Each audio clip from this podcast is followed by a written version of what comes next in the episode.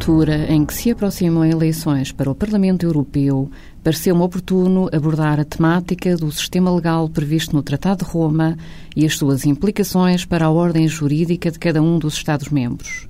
Este tratado contrasta com muitos outros, desde logo porque instituiu a sua própria organização legal, criando o Tribunal de Justiça da Comunidade Europeia. Isto acarreta implicações sérias e de grande alcance para o direito interno dos Estados, nem sempre valorizadas ou exploradas.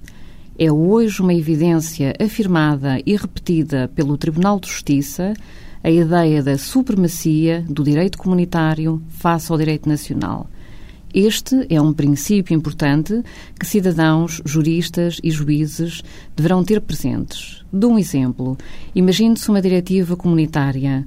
Os Estados dispõem um determinado período de tempo para transporem essa diretiva para a ordem jurídica nacional. Se o não fizerem ou se o fizerem por forma incorreta, um cidadão que por isso se sinta afetado nos seus direitos pode intentar uma ação contra o Estado, reclamando os prejuízos daí decorrentes. Mas atenção, essa ação deverá ser proposta no Tribunal Nacional e não no Tribunal de Justiça das Comunidades.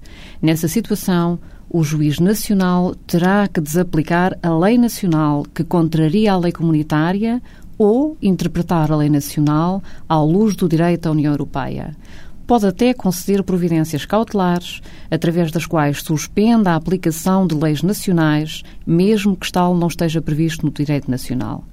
Esta supremacia do direito comunitário face ao direito nacional pode causar alguma perplexidade e alguns entendem mesmo que traduz uma intolerável perda de soberania. Julgo que sem razão. A aplicação direta do direito da União pelo juiz nacional contribuiu para efetivar os direitos dos cidadãos. É isto, afinal, que se espera dos tribunais num Estado de Direito democrático, ao mesmo tempo que impede a indiferença ou mesmo incumprimento do Estado na execução do direito comunitário.